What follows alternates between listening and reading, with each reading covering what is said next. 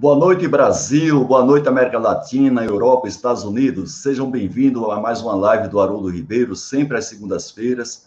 Lives voltadas para quem busca crescimento profissional. É, estamos dentro de um circuito falando sobre gestão e liderança e comentando sobre quais são os desafios das organizações em relação ao futuro para a convivência com esses dois temas, gestão e liderança. Temos hoje mais uma live, a live que vai até 21 horas temos hoje a nossa convidada que está diretamente falando conosco de Portugal, na Europa. Daqui a pouco a gente faz uma apresentação dela. E lembrando que nós temos sempre um apoio institucional da Academia Brasileira da Qualidade, que muitas vezes nos indica, é, os nossos convidados, inclusive alguns acadêmicos. Temos o apoio da Festiquali, que vai realizar o maior evento presencial e à distância do Brasil nos dias 8 a 10 de novembro, na Bahia. São 50 apresentações virtuais e, e 25 apresentações presenciais. E temos também o apoio da Quatimarca Editora, que é a maior editora de livros sobre negócio aqui da América Latina, que sempre nos disponibiliza também livros para a gente sortear. No caso de hoje, nós vamos fazer o sorteio de três livros da Qualimarca Editora, que são os desafios da primeira gestão, e vamos fazer o sorteio de um livro da, Quali, da Festiquali, que é um livro escrito por vários autores, inclusive alguns acadêmicos, e que esse livro já está sendo comercializado pela Festa Quadro, que vocês podem adquirir. Então, nós vamos sortear esse livro, e vão ser, então, quatro sorteios. Vocês devem participar. O sorteio leva em consideração os comentários e perguntas que vocês fazem aqui para a nossa convidada. Então, desde já, boa sorte. Vamos saber quem é a nossa convidada de hoje, então? Deixa eu apresentar aqui para vocês. Então, é a Denise Cury. Deixa eu colocar somente o currículo dela aqui para ficar maior. Ela é mentora e palestrante em criação de marcas sustentáveis. Daqui a pouco, inclusive, a gente vai perguntar a Denise o que são marcas sustentáveis. Ela é doutora em engenharia de produção pela Escola, pela Escola Politécnica da USP, aqui de São Paulo, em mercadologia. Investigadora da Universidade de Aveiro, lá em Portugal, em empreendimentos sociais coordenadora da agência Mackenzie de sustentabilidade, inclusive é o tema da nossa live de hoje, sustentabilidade, coordenadora do curso de Lato Senso, Governança Corporativa e Sustentabilidade na Universidade de Mackenzie, é professora da FIA nas disciplinas de Estratégia e Marketing Estratégico, ela é CFO da HTMG Marketing Internacional e foi gerente comercial de logística da Recipet aqui em São Paulo, principalmente em Indaiatuba, então, vamos ver se a Denise já está conosco. Olá, Olá Denise. Olá, Olá, como vai? Tudo bem? tudo bem? Tudo bem? Boa noite. Boa noite Muito ao bem. Uma honra estar aqui. A honra é nossa, viu, Denise? A honra é nossa e agradecer muito a você, porque você está em Portugal, na cidade do Porto. Daqui a pouco você vai falar um pouco conosco sobre isso, não é? Quatro horas de fuso horário, então aí exatamente meia-noite, então você está fazendo um sacrifício de sua parte, desde já eu e a audiência aqui agradecem por isso. E eu queria, Denise, no primeiro momento, além de te agradecer, falar um, que você assim falasse um pouco o que é que tem de bom aí na cidade do Porto. Sempre que fala cidade do Porto aqui no Brasil, a gente lembra o quê? O vinho do Porto. Então, além do Rio do Porto, o que é que tem de muito bom aí nessa região do Porto, em Portugal? A região eu sei que é belíssima, eu já fiz aí conexão para chegar até Lisboa, mas não conheço particularmente a cidade do Porto. Eu, eu acho o Porto uma cidade maravilhosa. Então, além do vinho né, e do Opa. bacalhau, uh, assim, tem, tem praia e o que eu acho que é mais, o mais gostoso daqui é que ela é uma cidade grande sem ser uma cidade grande. Então, é a segunda maior cidade de Portugal, é, tem tudo aqui, né? E tem a, uma tranquilidade que a gente não tem em Lisboa, por exemplo. Então, não tem trânsito, é super seguro, então a gente pode sair na rua às duas horas da manhã sem preocupação nenhuma. A gente fala no celular, anda de carro com vidro baixo. Né? Que bacana, então, bacana. É, é, e é uma cidade bastante acolhedora. É, me lembrou, assim, me lembrou, Denise, a cidade de João Pessoa, não é? apesar de eu não ter nascido em João Pessoa, mas desde os 12 anos de idade, fui, fui, eu sou paraibano, não é? fui morar em João Pessoa, e não é sendo barrista, mas a cidade de João Pessoa tem um pouco dessa característica, é uma cidade capital, grande, mas ao mesmo tempo é uma cidade agradável, muito arborizada, quando se compara com outras capitais litorâneas aqui do Brasil, João Pessoa tem essa característica de ser uma cidade muito assim acolhedora nesse sentido de ser ser uma cidade não tão grande, que não se expandiu tanto quanto outras capitais, como Fortaleza, Recife, Salvador, e assim por diante. Né? E tem muito verde aqui, muita natureza. Então é bom para caminhar, bom para andar de bicicleta. Né? Muito bem, fico é feliz por maravilhoso. isso. Maravilhoso. Muito bem. Denise, é, eu queria que no primeiro momento né, você contasse, antes da gente entrar na sua área em si, que seria sustentabilidade, e a gente quer saber aí como é que está esse tema, tanto pelo governo como pelas empresas, organizações aí em Portugal e também na Europa, porque você faz um trabalho também, não somente aí em Portugal, mas em, outras, em outros países europeus. Mas eu queria que você contasse um pouco a performance, inclusive o pessoal deve ter curiosidade, viu que você é brasileira, né? Você trabalhou na Rodia, que foi uma das clientes minhas aqui de consultoria, ainda é. E como é que foi a sua performance profissional até você ser especialista nessa área de sustentabilidade? Bom, é, eu comecei a trabalhar super cedo, né, porque eu queria ser independente, queria ter, ter o meu dinheiro. É, então, eu fiz um, um, acordo com um tio meu. Eu comecei a trabalhar no escritório dele, então eu comecei super cedo. E eu trabalhava meio período, né, que era para não prejudicar os estudos e tal. E eu entrei na. E, e aí eu trabalhei nesse escritório, depois trabalhei no Banco Real, depois eu trabalhei na Sharp, e só depois que eu fui para a Rodia. E quando eu fui para a Rodia, eu estava no terceiro ano de faculdade, né, do terceiro é, para o quarto. E eu comecei como estagiária, né, e eu trabalhava no centro empresarial, então era, era um luxo, né, trabalhar no centro empresarial, e a Rodia era, era, assim, era o sonho, o sonho de consumo é, da gente que que estava na faculdade, né? Todo mundo queria trabalhar numa empresa como a Rod.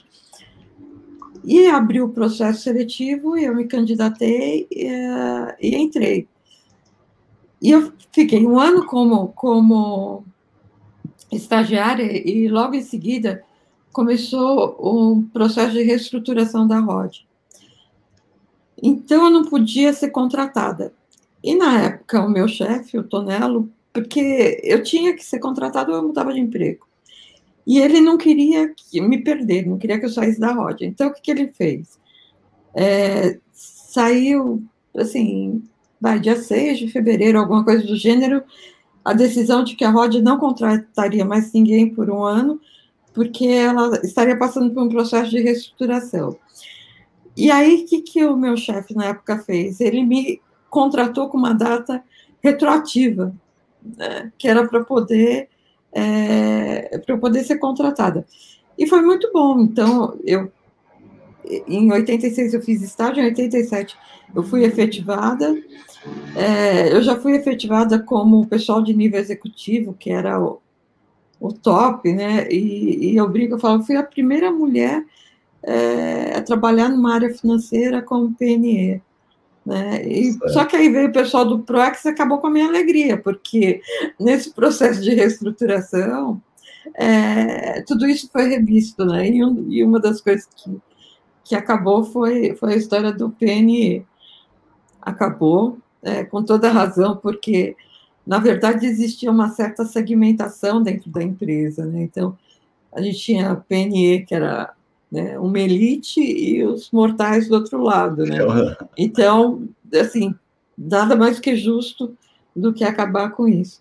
Mas, enfim, e aí eu trabalhei bastante tempo na controladoria, depois é, fui para a área de planejamento estratégico, e quando a Rodia comprou a Seubras, eu fui transferida para a Rodia Ester, e eu voltei para a consolidação, que foi a minha primeira área, por quê? Porque eles estavam precisando estruturar o departamento.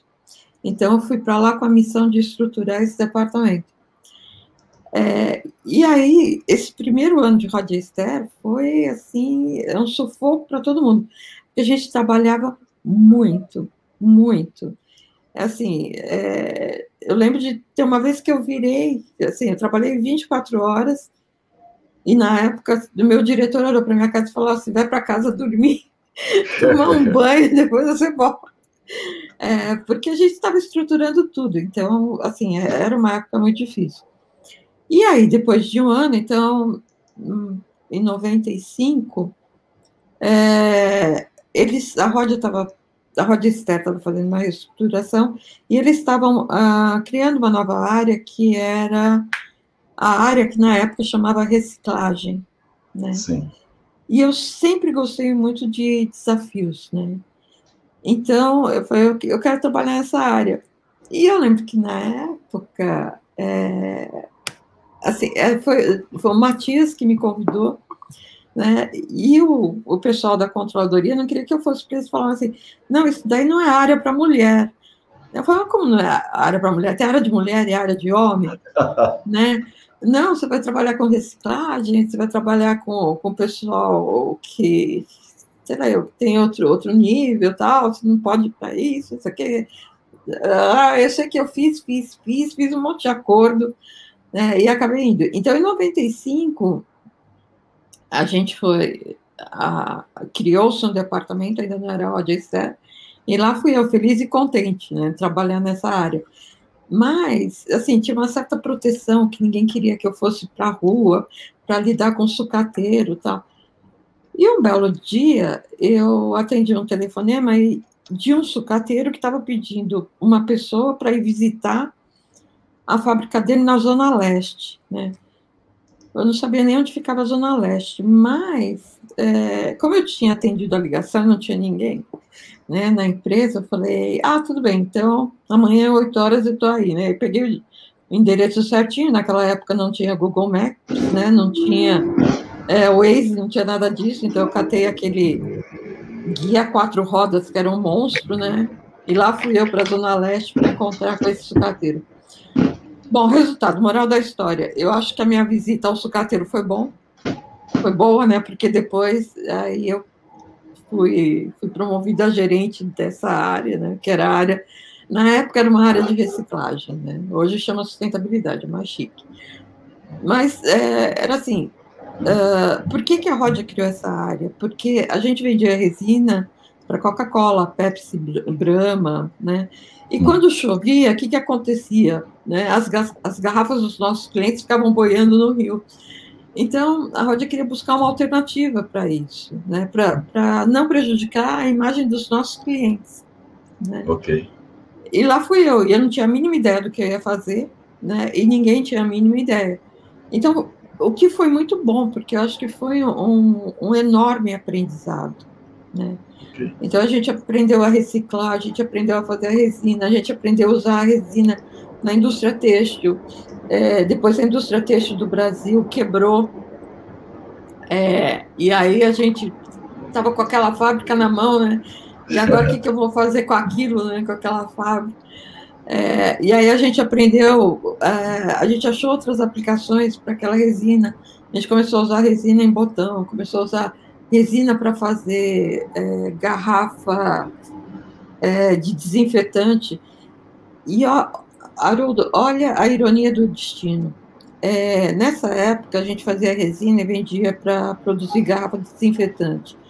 Só que as indústrias, elas não queriam é, que a gente falasse né, que a gente estava vendendo resina para elas, que era uma resina reciclada, porque elas acreditavam que isso poderia denegrir a imagem né? como, como, as Bom, coisas se invertem, né? Não é? Como, os valores, né? Ainda bem que o mundo é redondo, né? A Terra é redonda e ela gira, né? Sim. Bem, é, e aí e foi todo um, um, aprendizado, né? E aí depois eu voltei para São Paulo, aí fui para outras áreas, voltei para a controladoria e tal. E eu acabei voltando para São Paulo porque eu sofri um acidente de carro, bom, enfim. Aí, tá bem. E aí depois eu fui fazer meu doutorado, né? E aí eu fui para a Poli, e fiz o doutorado com Fleury, Né? Opa, e eu Afonso Fleury. Afonso Fleury. É. Esteve aqui conosco, é. tem, com a sua esposa Maria Tereza, mais ou menos três semanas atrás. Uma pessoa fantástica, não é? Nossa, quando eu fiz a minha entrevista de doutorado com ele, assim, eu fiquei extasiada, porque ele falava e não conseguia falar nada, porque, é. é. nossa, assim, meu ídolo.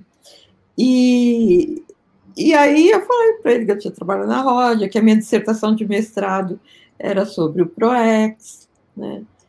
E ele conhecia, né, da Rodia, acho que ele já, já, tinha feito algum trabalho, eu sei que ele conhecia Sim. bem.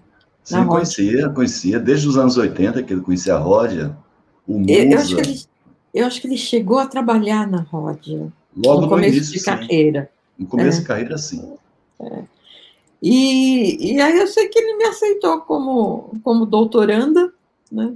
E aí eu fiz doutorado na área de mercadologia, porque não podia chamar de marketing, né? Porque era poli. E, e graças nesse interim também eu fui comecei a dar aula na FIA. Então eu comecei a dar aula na FIA em 2002, né? É, e eu falo, eu falo o seguinte: todo mundo que dava aula na FIA era doutor e era casado, né? Eu não era nem doutora e era casada, que, desculpa, era doutora e era divorciado. Eu não era nem doutora e era casada. Então, o que, que eu tive que fazer? Eu tive que fazer o doutorado, né? E me divorciei, né? Que era para ficar né, no padrão. É, no padrão. É, mas é brincadeira. É, mas enfim, e aí depois que eu entrei aí na FIA, aí eu prestei o concurso para o doutorado e passei. Então, assim, o meu doutorado foi na área de mercadologia. Hum. E aí é, acabaram surgindo outras oportunidades na academia, e eu acabei é, trabalhando de novo, né, com a tal da sustentabilidade, que agora já tinha virado sustentabilidade. Então, é, me chamaram para dar aula no Mackenzie, aí no Mackenzie eu criei um curso de pós-graduação na área de sustentabilidade.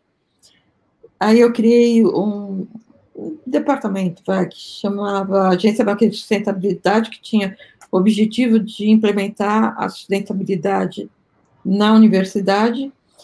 E aí, em 2010, eu recebi um convite para participar do Academy of Management nos Estados Unidos, né? E isso, olha só como, assim, como as coisas mudam, né? Em 2010, quando eu fui falar sobre sustentabilidade, é, ninguém sabia nada.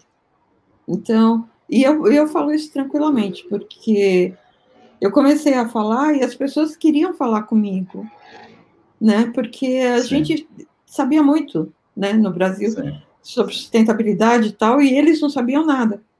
Sim. E aí eu, eu, acabei participando de um grupo de estudos com eles, que eu fiquei até 2018.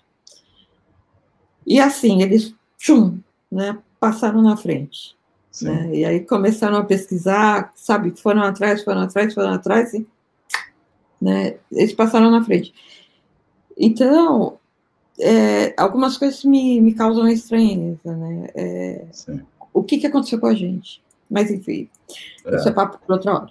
Aí, depois, é, em 2000, e, e no Mackenzie, o Mackenzie tinha convênio com uma universidade aqui de Portugal. Então, virava e mexia, eu vinha para cá pra, ou para dar uma aula, ou para fazer uma orientação.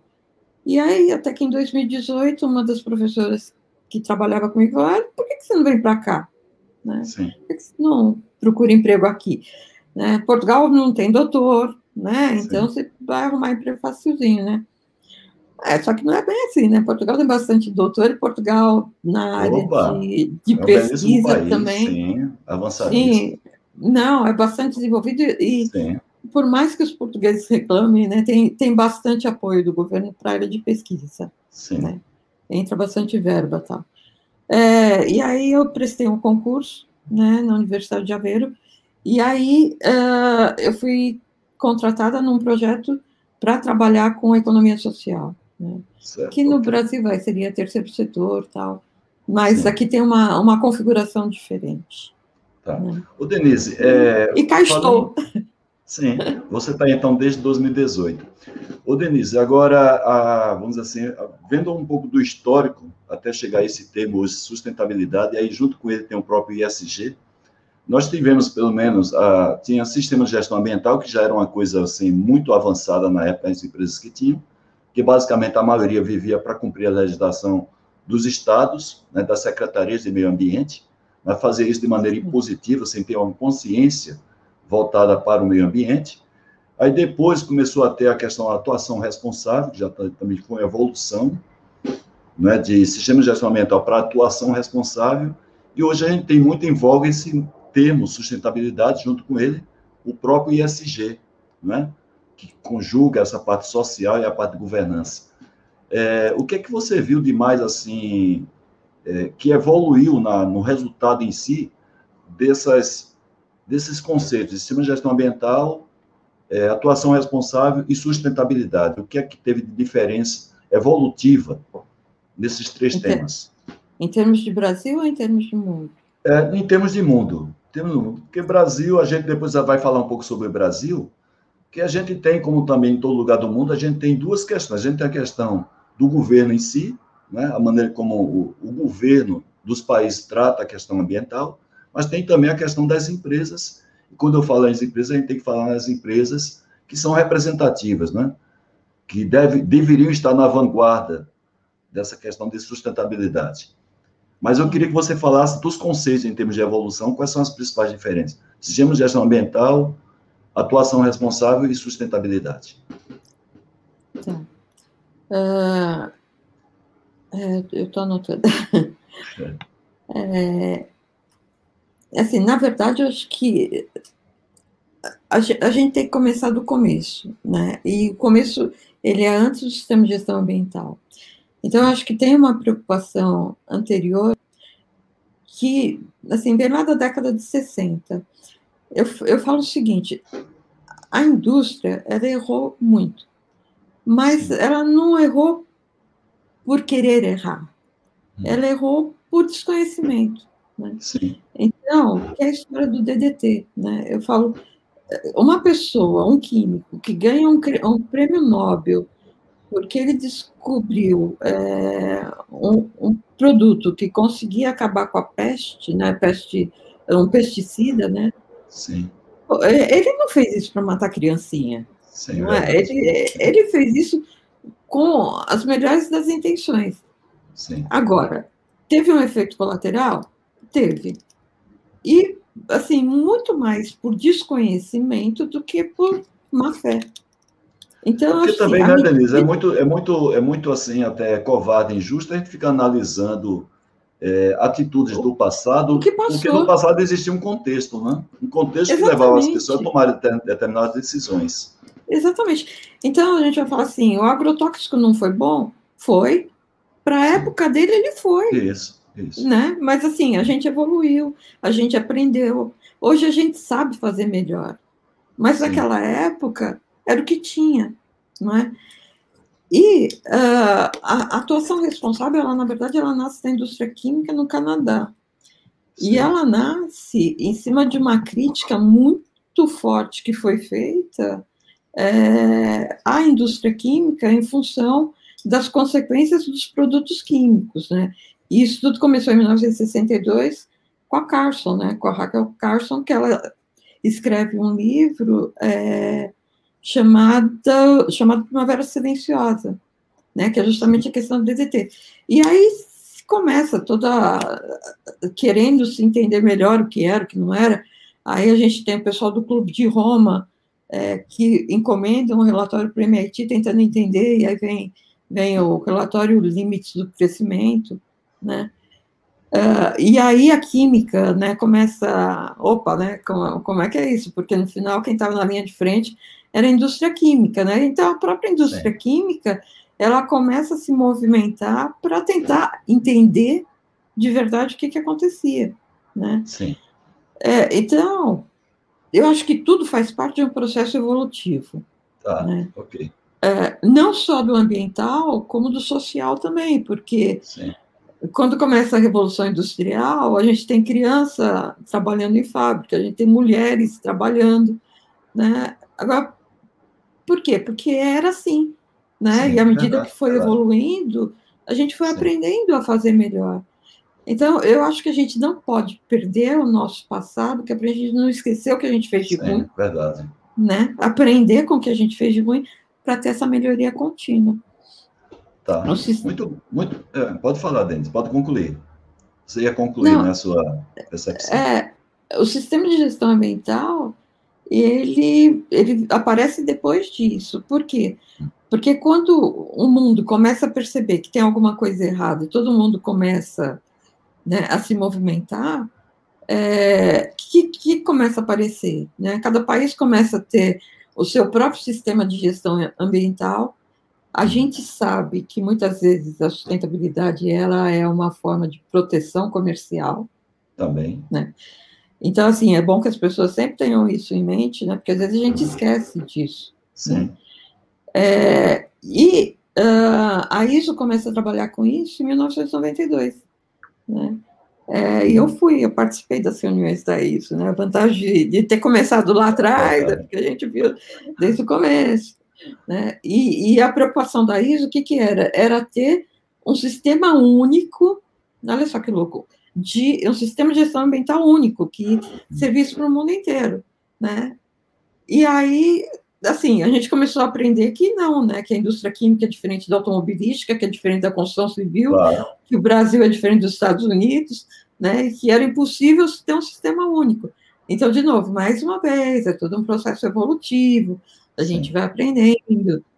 Uh, dentro do conceito da sustentabilidade aparece o conceito da responsabilidade social, né, como uma preocupação com, com o social, tanto que no começo a isso está preocupada só com o ambiental, né, só depois que vem a 26 mil, que tem uma outra preocupação com o social tal. E, assim, tudo isso é um processo evolutivo. O próprio ESG também não é um processo tão novo. Né? O, o ESG ele tem os. Não com essa cara de ESG, mas a preocupação com os investimentos sociais tem uns 200 anos. Né? Que lá atrás, né, quando o, um, um pastor metodista falou: olha, a gente não deve incentivar né, que o nosso vizinho prejudique a, a, nossa comunidade, então não invistam em fábricas de armamento, de, uh, de jogos, de cigarro tal. É, agora, sim, tudo isso é um processo evolutivo, né? Sim. É, o, nós temos um colega da, da, Academia Brasileira de Qualidade, que é o Jairo Martins, que quando fala ISG, ele justamente comenta isso. Ele diz, olha, de maneira institucional, nos anos 70, nós já tínhamos é, a ISO falando sobre essa questão tanto da, no meio ambiente, como a parte social, e também a parte de governança. Agora, Sim. tem uma pergunta interessante aqui, Denise, já que a gente está falando de SG, daqui a pouco eu volto a fazer uma pergunta do meu interesse. O Evandro, que é da Festa Qual, ele pergunta se é uma tendência de profissionais que estão da área de qualidade, segurança, meio ambiente e saúde é, migrarem gradualmente para uma posterior, possível área de SG, já que SG está muito na moda hoje, essa denominação, né? Você acha que vai então, ter essa, essa tendência de criação de departamentos ou de diretorias de ISG e uma tendência natural de imigração? Então, é... vamos lá. Uma coisa é uma coisa, outra coisa é outra coisa. É, o ESG, ele é um critério, tá? É um critério para eu avaliar como, como estão os indicadores da empresa, okay. ambientais, sociais e de governança, tá? O Brasil gosta de chamar tudo de ESG. Não é. Existe uma coisa que é a sustentabilidade corporativa. Tá. Quando a gente trabalha com qualidade, é lógico, eu olho a qualidade da fábrica. Só que eu sei que a qualidade não se limita à fábrica. Sim. Não é? A qualidade, Sim. ela está em todos os departamentos da empresa. Sim. Se eu pensar de forma sistêmica, Sim. nenhuma área da empresa é melhor que a outra. Nenhuma área da empresa merece ter uma preocupação maior do que a outra. Então, qual que é o cuidado que a gente tem que ter? Primeiro, quando eu penso, é, eu vou pensar qualidade pensando em fábrica, tá? É, de novo, mas não uh, reduzindo a qualidade a questão fabril. A qualidade, ela tem que estar em todos os departamentos da empresa, tá bom? Isso. Mas quando eu estou pensando em qualidade em relação à fábrica, eu vou pensar gestão ambiental num ambiente fabril. Certo. Gestão ambiental. Por quê? Ok. Porque o pessoal tem que cuidar de efluente, o pessoal está tá cuidando de matéria-prima, o pessoal está cuidando de utilidades. É, então, eles estão fazendo uma gestão ambiental. Okay. Quando eu saio da fábrica, aí eu vou ver o ambiental de uma outra forma. Não é que, que no escritório o ambiental é menos importante, não, ele é tão importante quanto. Só que na fábrica, o pessoal está olhando para o efluente. Né? Está pensando como é que eu vou fazer para economizar a energia no meu processo produtivo? Como é Sim. que eu vou fazer para trabalhar com, com uma fonte de energia renovável?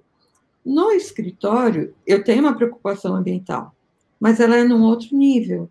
Então, eu estou claro. preocupada como é que eu vou economizar energia elétrica de ar-condicionado para não deixar o ar-condicionado ligado o dia inteiro numa sala que não tem ninguém. É, como é que eu vou fazer para trocar a lâmpada fluorescente por lâmpada de LED para economizar? É, okay. É, como é que eu vou ter sensor de presença? Então, assim, evitar, se eu falar... Evitar impressão desnecessária, né? Evitar Imprimir documento, descartar papel, descartar copo plástico. Né? Exatamente. Né? Então... Muito voltado para o escritório. Exatamente. Então, assim, é, eu não posso falar, olha, ESG está na fábrica, está junto com o pessoal da qualidade, porque eu vou estar tá reduzindo o ESG para produção. Do mesmo jeito que eu, se eu falar, a qualidade é fábrica. Eu estou reduzindo é claro, é claro. o tamanho da qualidade. Certo. Então, assim, a gente tem que enxergar o S, o, a sustentabilidade em tudo. Todos os departamentos da empresa são responsáveis pelo cuidado ambiental, pelo social. Imagina o RH, quem que o RH vai contratar? Né? Então, assim, o RH tem que ter a preocupação de contratar pessoas que tenham preocupação com o social, com o ambiental, tem que ter é, é, cuidado com, com, Assim, pessoas que estão preocupadas com o social, com a comunidade, senão o, o SG ele fica reduzido. Certo, entendido, entendido. Ficou muito claro aí para gente. Tem outras perguntas aqui, eu, eu vou colocar, porque também quando você estava ah, explicando a questão do, dos defensivos agrícolas, aí o pessoal gosta de, gosta de chamar também agrotóxico, uma linguagem um pouco mais é, popular, né? Defensivo agrícola Sim. é uma palavra mais técnica, e também é uma palavra que são, é defendida pelos fabricantes dos defensivos agrícolas. A Ihara Braz aqui, que eu dei consultoria, é um exemplo disso. É, então. então. não existe um, um, viés ideológico, segundo aí o Basílio Dagnino, que está falando com a gente lá do Rio de Janeiro, mais do que técnico no uso desses termos? Ou, então, ou, ou, é, ou, ou, não existe essa, essa intenção e se apenas uma se tornou mais popular, que é o agrotóxico, mas tanto faz na hora que se fala, principalmente o, o consumidor, o cidadão, ele não fala de maneira intencional se é agrotóxico ou se é defensivo agrícola, e sim aquilo que ele é, talvez tenha aprendido a falar. Eu, particularmente, eu confesso que eu, particularmente, esqueço o nome defensivo agrícola, que é o nome mais técnico, né? E às vezes eu falo agrotóxico. E se eu vou falar isso para um fornecedor de defensivo agrícola, o cara vai me matar.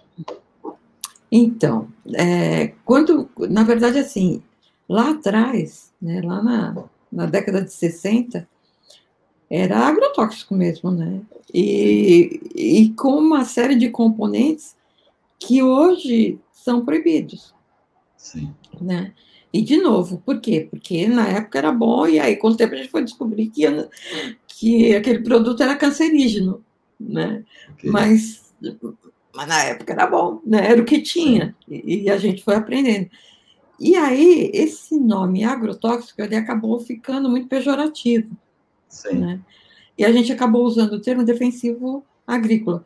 Agora, Sim. o defensivo agrícola, ele acabou, acabou sendo mais abrangente, porque ele não se refere só àqueles produtos químicos né, feios que a gente usava antigamente. Sim, né? Muito bem. E que, e que, a gente aprendeu, né? Eu, particularmente, confesso, quando eu aprendi, eu aprendi com agrotóxico mesmo. Né? E é. ainda falo hoje, casualmente, dessa maneira. Então, mas não falo é. de maneira intencional, né, de agredir, ou algum termo ideológico né? de falar é, pejorativo, ou falar o contrário também, defensivo agrícola.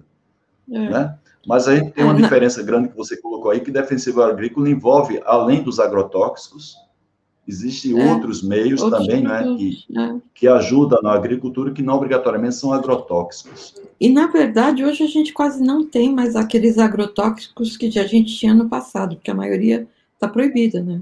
Sim, é verdade. O Ricardo Morilovski, ele diz assim, a experiência da pandemia poderá facilitar discussões e ações para a mudança climática com a consciência de impactos globais? É uma pergunta mais objetiva Opa. essa daí, né, sem precisar você devagar muito. Opa, é, na verdade, a gente aprendeu muito com a pandemia. Acho que aprendeu demais e sem querer devagar muito, né? O que o que se espera é que a próxima crise que se tenha seja uma crise ambiental com impactos muito maiores do que o da pandemia. Certo.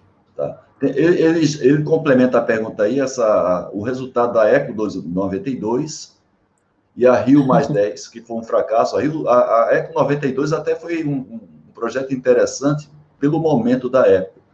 Agora, o Rio mais 10 foi um fracasso, né, Denise? Então, eu, de novo, é, para mim é tudo um processo evolutivo. O legal da Eco 92 é que, pela primeira vez, as empresas começaram a participar, assim, a, a, a chegar mais perto, né? É, porque até então esse negócio de ecologia, de meio ambiente, sustentabilidade era coisa de pesquisador, cientista maluco, né, que não tinha o que fazer, ficava pesquisando lá a sustentabilidade, né, pesquisando meio ambiente. E quando vem a, a Eco 92, é, o discurso ele começa a se tornar um discurso mais próximo à empresa. Agora, mais do que a Eco 92, eu acho que foi o chamado do Kofi Annan para que as empresas começassem a participar do desenvolvimento sustentável. Né? Okay. É, porque ele fala, ele chama as empresas e fala, vem comigo. Tá. Só que, é, e aí vão acontecendo alguns eventos, né? Então tem protocolo de Kyoto, né? Agora tem, tem o Acordo de Paris. Aí a gente fala, ó, tá legal? Não, não tá. É, é a história da melhoria contínua. Pô, a Eco 92 foi muito legal, o Protocolo de Kyoto foi muito legal, o Acordo de Paris foi muito legal, só que, escuta, sinto muito, tá batendo na porta, entendeu? Não acabou, não é suficiente, né? Então, assim, quando eu analiso o que passou, eu vou falar assim, Eco 92 é uma porcaria, né? Claro. Só que não. Para aquela época aquela foi época. muito bom. É, eu falo, pô, o Banco Safra, ele deu um passo à frente porque criou o cheque mulher. E o. Banco Real deu um passo à frente porque fez a folha de cheque no papel reciclado. Sim. Né? E, então, assim, você fala, uau! Né? Hoje, se a gente contar isso, o pessoal dá risada, mas naquela época foi é, uau, né? É tudo processo evolutivo. Agora, a gente está caminhando devagar, a gente está caminhando devagar. E é por isso que eu admiro a Europa, porque a Europa está forçando Sim. os países a acelerarem. Quem não acelerar vai ficar fora. Muito bem, o Basílio Dagnini está colocando uma questão aqui, que um colega seu, acho que você conheceu, o João Rando, esteve aqui conosco já, o João Rando trabalhou na Ródia, trabalhou na Europa, né, na França, e ele esteve presente aqui com a gente falando sobre justamente a economia circular, e se você acha se é, que é um braço importante para a sustentabilidade. Hum. Eu sei que ela atua, eu sei que ela atua na consequência, não é? O ideal era a gente não tivesse a causa, não é, Denise? Mas já que existe a causa, o que nos resta é trabalhar na consequência, né? Em alguns casos, que seria a economia circular. Então, hoje a gente fala economia circular regenerativa. Regenerativa. Que é um passo além. Porque não adianta, porque a economia circular, o que, que ela fala? Ela fala assim, olha, desde a concepção do teu projeto, você já tem que estar pensando no aproveitamento daquelas peças, é, na reciclagem do produto. A economia circular regenerativa, ela fala, desde a concepção do teu produto, você tem que estar pensando o que, que você vai fazer para regenerar o meio ambiente. Porque Sim. você está tirando é, matéria-prima do teu ambiente e você vai ter que dar um jeito de regenerar. Sim. Então, ele vai, ele dá um passo além. Então, economia circular é importante? Muito. Mas a gente tem que dar o passo além, que é, e daí? Agora que você tirou, né? Você falou que. Sim. Porque assim, a gente recicla, a reciclagem é muito legal, é, mas eu, eu só vou reciclar o que não der para eu reduzir e o que não der para eu aproveitar. Né? Então, assim, eu tenho que reduzir, tenho que reaproveitar, depois eu reciclo. Agora, se eu puder regenerar, é o, é o sonho. Você tem algumas colocações aqui interessantes. Luiz Carlos Pelmaia está falando com a gente. Ele participou ativamente do movimento gaúcho de qualidade, né, que infelizmente o programa ele foi extinto agora de segundo semestre. Era um programa de vanguarda, um programa muito é, respeitado no Brasil inteiro. Infelizmente, o programa acabou esse segundo semestre de 2021. E ele tem apenas uma colocação aqui, o Luiz Carlos, falando sobre gestão da qualidade tem partes interessadas, como ambiental e outros, ou seja, gestão da qualidade não morre em si na qualidade, ela, ela faz parte de todo o projeto de sustentabilidade de uma empresa. Né? Então, e é então, interessante é... dizer isso, porque às vezes a gente cria termos novos, e quando a gente vai ver na essência alguma coisa em termos de gestão de qualidade total, já é, pregava essa questão dos stakeholders, inclusive quando o Falcone, no livro dele, fala de vizinhanças, de sociedade, ele está falando de sustentabilidade, não é? Sim, sim. Então, na verdade, o meu mestrado é, foi em qualidade. Certo. Então, é, quando eu estudo sustentabilidade, eu lembro muito é, da gestão da qualidade. Sim. Né? Porque é o que eu falei, é, a, gestão da qualidade é uma coisa muito ampla. Sim. Do mesmo jeito que a sustentabilidade é uma coisa muito ampla. Né? É, tem uma pergunta aqui do seu colega Carlos Cardoso, que inclusive é culpado, viu? O Carlos Cardoso é culpado por você estar aqui hoje. Mais uma vez, o Cardoso nos ajuda bastante na escolha de alguns convidados, sempre de alto nível, né? Então, Cardoso, você é culpado por estar fazendo a Denise essa hora da madrugada lá na cidade do Porto, meia-noite e 42, está aqui conosco. Tá certo? Ele pergunta, inclusive era essa pergunta que eu ia também fazer, Denise, é, com relação a o que país hoje está liderando a, essa questão de conscientização da população. Você comentou comigo algumas coisas do que já vem sendo feito na Europa, e aí eu quero que você aproveite o gancho para falar o quão distante nós, em, em termos de sociedade, não, não obrigatoriamente em termos de governo, né? mas em termos de sociedade, o quão distante a gente está dos países aí da Europa nessa questão da consciência da população? Então, é, os países que lideram é, é, Dinamarca, Suécia, são os países escandinavos, tá? Esses, assim, esquece porque assim, a gente é, tem que comer muito arroz com feijão para chegar perto, porque eles lideram. Agora, União Europeia como um todo, né? Sim. Eu acho bastante nivelado. Então, você fala assim, ah, mas tem a Alemanha está mais na frente aqui, o outro está mais à frente ali. Então, assim, eu vejo uma preocupação muito grande tipo, da Alemanha, Holanda, Espanha. Então, assim, a União Europeia ela está trabalhando nisso. Uh, em termos de consciência, né, do consumo consciente. Ah, como isso vem muito de cima para baixo, né? Então, eu, eu vou dar, dar um exemplo. Portugal, que é onde eu vivo, né? É, ele anunciou em 2018 que ele ia acabar com o plástico de uso único, né? Uh, isso foi em 2018. Ele falou: ó, em 2019 a gente para. Aí teve a pandemia, aí não ficou não deu para tocar em frente. Aí passou para 2020 também, pessoal. O, o pessoal do comércio pediu para jogar para frente por causa da pandemia. Entrou 2021. Acabou Sim. o plástico de uso único. Pronto, acabou. Entendeu? Não tem manifestação na rua, ninguém está tá brigando por causa disso. Acabou, acabou. E as pessoas, assim, a gente recebe um monte de informação, porque Portugal é banhado pelo mar, né? Sim. É, e a gente tem um monte de informação o tempo todo falando do problema do plástico no mar, que, sabe? Então, assim, é muita informação o tempo todo. Então, quando alguém fala, acabou o plástico de uso único, você fala, ah, tá bom, né? Por quê? Porque a gente já foi recebendo tanto aquela informação que é, né, acabou porque é normal, tinha que acabar. Sim, então, sim. não é assim, você vai, vai recebendo essas informações, né? E aí. Sim.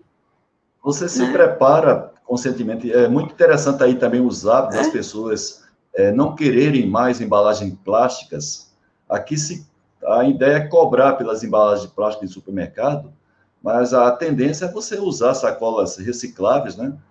Reutilizáveis, perdão, que você leva para o supermercado, traz, e aí você evita esse consumo de plástico, quer seja pago, quer seja, quer seja gratuito, mas a gente evitar o máximo o consumo de plástico. Hoje, aqui a gente tem a cultura muito fácil de consumir plástico, da mesma é... maneira que a gente traz o plástico para cá, a gente descarta facilmente, não é, Denise? Então, aqui eu falo um euro, vale um euro. Então, é, a sacolinha de plástico custa 10 cêntimos, né? Assim, todo mundo, quando vai ao mercado, leva a sua sacola. Todo mundo.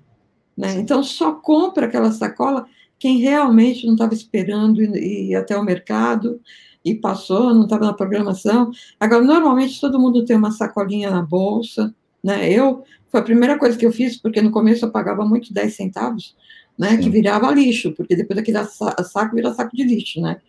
É, então, eu já ando com a minha sacolinha. Então, a, a, a, gente vai incorporando isso. A farmácia, se você for na farmácia, é um saco de papel. Né? Se você quiser o um saco plástico, você paga. É, na loja da, da Nespresso, você paga a tua sacola. Né? Então, ou você leva a sua sacolinha de casa, ou você vai pagar os 10, 10 cêntimos. Então, como eu sei que eu tenho que pagar, eu já levo a minha sacolinha de casa. Então, assim, as pessoas são educadas. E, e eu falo o seguinte: as pessoas são educadas ou pelo amor ou pela dor. Sim. Né? Sim. Então, e, e, onde te dói mais? Né? Bolso. No bolso. Então, assim, Sim. pagar, pagar 10 centavos uma sacolinha não é nada. Né? Agora, pagar 10 centavos de cada sacolinha na tua compra Vai multiplicando, mês. né? Vai multiplicando. Pois é, né? Então, a gente ou aprende pelo amor ou pela dor. Uma outra coisa que é interessante aqui, né? É, na rua tem os, os containers para a gente fazer reciclagem. Então, tem reciclagem de tudo. Reciclagem de pilha, reciclagem de óleo, né? reciclagem de isopor, reciclagem de tudo, de tudo. Você é obrigado a reciclar? Claro que não. Ninguém é obrigado a nada, né? Sim. Vivemos numa Sim. democracia. E quanto que é a multa? Bom, aqui no Porto é 1.700 euros. Puxa, daria talvez quase 14 mil reais. Pois não, mas ninguém é obrigado a reciclar, né? Sim, é. Agora, uma, uma colocação do Dagnino é muito interessante, porque também é, muitas empresas se aproveitam para fazer um pouco de marketing em cima dessas questões, sem obrigatoriamente ter isso como um valor, essa questão de defesa do meio ambiente. Então, o Dagnino, ele pergunta aqui, não é, se algumas propagandas enganosas que tem na empresa, que ela diz que faz isso e aquilo, e às vezes por trás né, tem coisas mais básicas que essas empresas fazem é, contra o meio ambiente, que seria, que seria também um ser humano, exploração infantil, não é? Então, não existe também um pouco de máscara em algumas empresas, que apresentam-se como defensora, como uma empresa sustentável, e quando a gente vai ver por trás da, da gestão dos valores que efetivamente, efetivamente são praticados, estão na linha contrária ao que elas estão fazendo marketing? Então, é óbvio, né, que a gente não pode falar que todo mundo é perfeito, né? Sim. Mas eu falo o seguinte, quando eu fazia a faculdade, meu professor de marketing falava o seguinte, se um cliente está descontente, ele vai é, falar sobre o descontentamento dele para 10 pessoas. Na certo. época que eu fiz faculdade, não existiam as redes sociais. Certo. Então, é, o, o comportamento do consumidor mudou muito. Sim. O consumidor ele não é mais tão tolinho como antes. Então, a gente pesquisa. E quando tem um ruído, a hum. gente vai atrás desse ruído. Né? E se Sim. o consumidor descobre que aquele ruído tinha fundamento, Sim. Aí, Aí a empresa ele... vai pagar caro por isso, né? Vai pagar caro por isso. E outra coisa, uh, o que faz o marketing digital? O marketing digital, ele provoca um relacionamento com as pessoas. Então, assim, você, quando você faz um anúncio na internet, não é só jogar teu anúncio como era com a televisão. Antes você colocava teu anúncio na Globo, né? A gente engolia aquilo lá e acabou. Hoje na internet, você coloca o um anúncio, o consumidor vai lá, ele entra no site, ele fala com o outro, ele quer interagir Sim. com a empresa, ele quer saber Olha. o que a empresa está fazendo em relação àquilo. Então, você Sim. fala, tem, tem empresa que faz greenwashing? Tem. É. Né? É mentira, uma, mentira, uma mentira grande não dura por muito tempo, né, Denise? Uma, quando, é, quando, a mentira é pequena, ela passa. E quando é uma mentira pequena para pouca gente, passa. Mas uma mentira grande para muita gente, dificilmente, ela, principalmente nos dias atuais, com tudo que a gente tem aí de, né, de recursos. Não, e não, não dá para enganar muito tempo.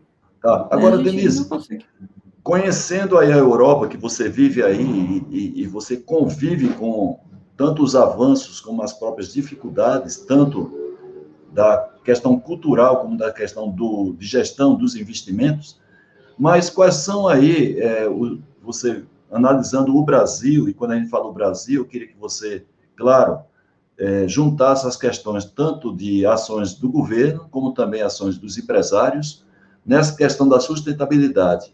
Quais são os, os maiores desafios que você colocaria se você quiser, evidentemente, separar para um e para outro, fica à vontade.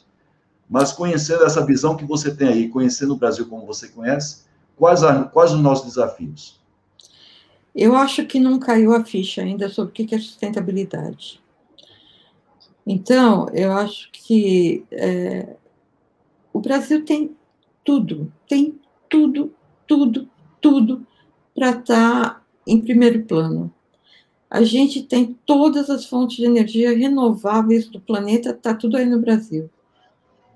É, a gente tem uma população diversa, capacitada, criativa. Assim, é, é impressionante o que o brasileiro é criativo. Né? Como, como a gente se vira nos 30, né? como a gente cria, como a gente inova.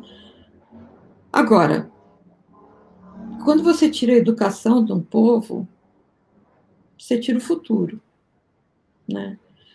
Então, assim, tem que investir, investir em educação, sabe? E, e, eu acho que eu não consigo pensar em desenvolvimento sustentável de um país se eu não pensar em educação, se eu não okay, pensar em bem. tecnologia, se eu não pensar em inovação, sabe? Sim.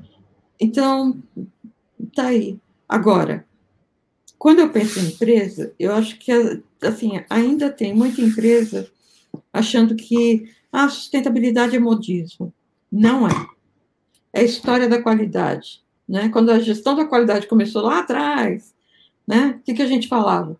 Se você não investir em qualidade, você vai parar de vender. Se você não investir em qualidade, você não vai exportar. Não, desculpa, o discurso é o mesmo. Se você não investir em sustentabilidade, você vai parar de vender, porque você não vai entrar em grandes cadeias. Né? Você não okay. vai conseguir atrair gente boa, né? bons profissionais. Você não vai conseguir certo. competir no mercado externo. E, Sim. desculpa, sustentabilidade é barreira comercial. Claro, Se você não tiver claro. sustentabilidade, você não compete fora do Brasil. Acabou. Tá. Por quê? Porque isso é o discurso. Hoje Sim. é o discurso, é um discurso na Europa, é um discurso nos Estados Unidos, é um discurso no Canadá, é um Sim. discurso na Nova Zelândia, é o discurso do Japão. Então, assim, Sim. É, é, entendeu? Entendi. agora, não é ESG, é sustentabilidade. É mais do que isso. Né? O ESG é a métrica, né? é o critério é. que eu uso para ver se o cara é sustentável ou não. Muito né? bem. Tem pessoas que aparecem aqui que muito nos honra, é o caso do Odécio Branchini, né? Está junto com a gente. O Reinaldo Figueiredo, lá do, de Boston, nos Estados Unidos, uma pessoa que tem uma atuação muito forte no Inmetro, agora na ISO. Então, muito nos honra a presença de vocês aqui, junto com os demais que estão aqui na nossa audiência. A ele pergunta, é, ele pergunta o seguinte aqui: a comunicação do governo sobre sustentabilidade não tem um papel importante nesse sucesso? a diferença entre a comunicação aqui na Europa, aí, claro que o Branchini fala em relação à comunicação vida do governo. É fundamental, é fundamental. Assim, é, a história do que eu falei do plástico, a gente o tempo todo é bombardeado e, e assim, não é só, só pela, pelas emissoras de TV, é o governo falando. É, a moeda de troca para a gente receber a verba que veio da União Europeia é sustentabilidade. Então, assim, a União Europeia só vai investir em projetos que tenham viés de sustentabilidade. Os grandes bancos já estão avisando, a partir de 2030, a gente só vai emprestar dinheiro para empresas que têm projetos sustentáveis, para quem tem negócios sustentáveis. Pô, 2030, daqui nove anos, né? Nove anos passa num tiro. É, então, sim, a, a, a, mensagem, a comunicação do governo é importante para o comportamento das pessoas. A gente tem que acreditar no nosso governo. Né? A, gente, a gente tem que acreditar naquelas pessoas que estão Na liderança, lá, né? Na né? liderança, nos, é nos líderes. E se esses caras estão lá falam que tudo isso daí é besteira, eu, um pobre mortal, vou achar que, que Sim, não é? verdade. Isso é para várias coisas, não somente sustentabilidade, né? Saúde não, acontece a mesma é, coisa, é, saúde, educação. é tudo, educação é tudo. É tudo. Né? Ô, Denise, o Eduardo Guaran, que é o, o Eduardo Guaran da Academia Brasileira da Qualidade, ele pergunta se a gente não devia também, na hora de sensibilizar lideranças, levar em consideração também o, o, a, o aspecto econômico, ou seja, você falou aí a questão da, do investimento que vem, onde justamente a empresa, o, os governos, é, têm essa visão de sustentabilidade. Não seria esse um argumento muito forte para a gente ter a sensibilização e também o próprio investimento das empresas no governo em relação à sustentabilidade, o aspecto econômico? De novo, eu vou falar da qualidade, tá bom? Qualidade é investimento ou é custo? É verdade. Você... Segurança. Segurança é, é outro é segurança, exemplo. é investimento ou é custo? Muito Sustentabilidade, bem. é investimento ou é custo? É Muito investimento. Certo. Né? Denise, tem muitas perguntas aqui, é porque, na verdade, à medida que você vai divagando sobre o tema, Claro que você vai é, provocando a audiência, só que aí a gente está aqui com três minutos do final e eu costumo ser é, muito disciplinado até para poder respeitar o horário de descanso das pessoas e o seu. Se aproxima aí na cidade do Porto, uma hora da madrugada, você está aqui conosco. Então vamos fazer o seguinte: infelizmente não vai dar para colocar aqui as perguntas, mas tem que respeitar todo mundo, né? Tem você, tem uma audiência. É, então vamos fazer o seguinte: eu vou abrir agora um parêntese e vou fazer o sorteio de, dos livros prometidos. E a gente volta, então, para você fazer as, fazer as suas considerações finais. Então, só lembrando, o livro é esse daí, né, que vocês estão vendo, são os dois livros, os três livros da Quality Mark Editora, e o livro do lado direito aí, que é da Festa Quali, que vai promover um evento muito importante, dia 8 a 10 de novembro, em Salvador, o maior evento presencial à distância que vai acontecer no Brasil, da Festa Quali. As informações, as informações estão aí nas redes. E vamos agora é, para o compartilhamento da tela do sorteio. Então, vamos lá. Temos 46 pessoas candidatas ao sorteio. Vamos os livros da Quatimarca Editora. Vamos ver quem é o primeiro ou a primeira sorteada do dia. O Carlos Manaia. Parabéns, então, viu, Ferreira? Você foi o primeiro sorteado. Vamos ver quem é o segundo sorteado.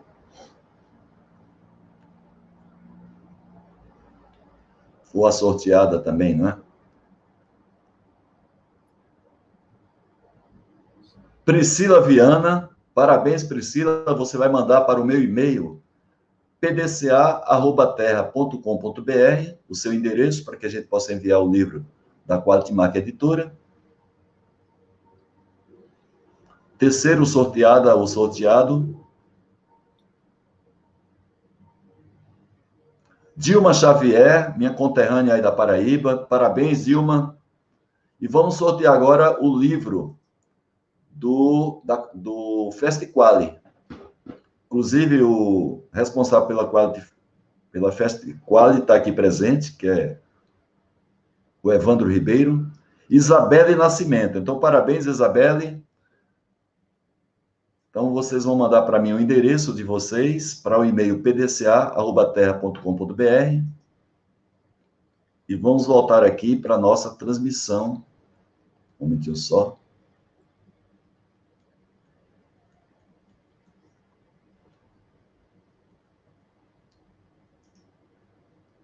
Aqui estamos, Denise, de volta. Denise, eu queria, claro, é, que você fizesse suas considerações finais, depois eu vou agradecer a você, vou agradecer também aqui a audiência e também falar um pouco sobre o próximo convidado nosso, da próxima segunda-feira. Então, por favor, Denise. É... Fique à vontade.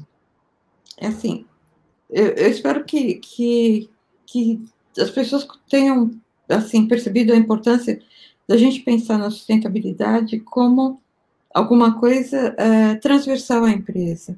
Né? Então, da mesma forma que a gente via a qualidade, via não ver a qualidade como uma coisa transversal, né? É, a sustentabilidade é uma coisa transversal. Sim. E a gente precisa buscar a sustentabilidade. É vital para as empresas brasileiras. É vital. Assim, aqui de fora eu consigo enxergar isso. Né? É, eu fico à disposição de vocês, né? vou deixar o meu e-mail. Né? Deixa eu pegar aqui. E as, aqui as dúvidas que, que vocês, é, porventura, que eu não pude responder, é, por favor, podem me passar o e-mail que que a gente volta. Tá aí o e-mail da Denise, denise.cure.dempec.com.br. Apesar dela estar em Portugal, mas o e-mail dela é aqui também do Brasil, que ela continua dando aula aqui na FIA, não é, Denise?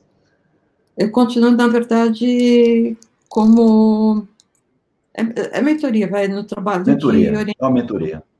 É, é. Então, Denise, eu agradeço muito e a você. Faço, e faço bastante é, mentoria com empresas brasileiras, né? Com mentoria, consultoria, que acaba, assim, é, hoje eu acho que a maior parte do meu trabalho né, com, é, é com as empresas brasileiras que estão preocupadas com o assunto. Tá, então, o e-mail da Denise está aí, eu coloquei, né? Deixa eu colocar aqui de novo, porque a Denise é consultora, viu, gente? Então, as empresas aqui no Brasil podem consultá-la. E eu agradeço duplamente a você, Denise, primeiro por estar na nossa live, compartilhando seu vasto conhecimento, na prática, inclusive, você, apesar de você ter uma formação acadêmica excelente, tanto que é que você dá aula aí na Universidade de Aveiro. Ah, é, é aqui eu sou pesquisadora. Pesquisadora, né? Então, é uma pesquisadora, uma carreira acadêmica, mas você tem uma atividade, uma, uma vivência muito prática do tema sustentabilidade e o esforço que você fez para estar tá aí falando com a gente com quatro horas de diferença fuso horário, exatamente uma hora da madrugada. Então, eu agradeço muito por conta disso. Como sempre, também agradeço muito aos nossos é, participantes aqui da nossa audiência, muito nos honra a participação de vocês, da nossa audiência, sempre conosco aqui, segundas-feiras, às 20 horas, horário de Brasília, e fazendo aí também uma apresentação rápida do nosso próximo convidado. Como sempre, a gente tem um carinho muito grande na seleção dos nossos convidados, como aconteceu agora com a Denise. Então, vamos trazer para a gente aqui, hoje talvez seja o o psiquiatra mais reconhecido do Brasil, Dr. Jorge Forbes. Por que o psiquiatra? Porque a gente está fazendo uma live sobre gestão e liderança. Liderança passa por gente, gestão passa por gente. E gente é cabeça, né? E quem mais entende cabeça é o médico de cabeça, que justamente é o psiquiatra, né? Então, nós estamos trazendo aqui hoje o, o psiquiatra mais renomado do Brasil para falar com a gente sobre esse tema, o Jorge Forbes. Ele é psicanalista e médico psiquiatra com doutorados em psicanálise pela Universidade Federal do Rio de Janeiro, em ciência e neurologia pela USP, aqui de São Paulo, mestre em psicanálise pela Universidade de Paris, preside o IPLA, que é o Instituto de Psicanálise Lacaniana, que é uma, uma das é, linhas da psicanálise, é a lacaniana, fundou e dirige a Clínica de Psicanálise no Centro de Genoma Humano da USP, cofundador da Escola Brasileira de Psicanálise, escreveu mais de 10 livros, entre eles foi premiado, o Prêmio Jabuti, que é um prêmio oferecido para os, os, melhores livros do Brasil. É, por sua obra, ele recebeu também na França esse prêmio, que é a Ordem de Palmes Acadêmicas. Nos últimos 30 anos, tem se dedicado a pesquisar as consequências subjetivas da revolução tecnológica. E para quem está é, tá lembrado, ele tinha, ele tinha um programa na TV Cultura muito conhecido, e também foi premiado desde 2017, chamado Terra 2. Então, o doutor Jorge Ford vai nos honrar com a sua presença aqui, assim como os demais convidados que eu sempre tive aqui na nossa live, o carinho que a gente tem para trazer material de conteúdo para conteúdo a nossa audiência. Então, desde já, convido vocês, façam, conforme vocês sempre fazem, a divulgação desse evento, segunda-feira, dia 13, 20 horas, hora de Brasília. Estamos aqui aguardando vocês mais uma vez. Gostaria de agradecer a todos vocês. Aqui, Denise, você sabe, amanhã vai ser feriado, feriado da nossa independência, uma, uma data muito importante. Então, aproveite Sim. o nosso feriado, né? é, da maneira que lhes convier, com a família, na praia, porém de maneira muito responsável, e tá, até mesmo fazendo a comemoração da nossa independência. Então, mais uma vez, Denise, muito obrigado a você, uma boa noite, um bom descanso. Eu que agradeço. Vocês, vocês que estão aqui na nossa audiência, mais uma vez, muito obrigado e fiquem sempre com Deus na vida de vocês. Denise, Deus no comando. Muito obrigada Obrigado. mais uma vez. Obrigado.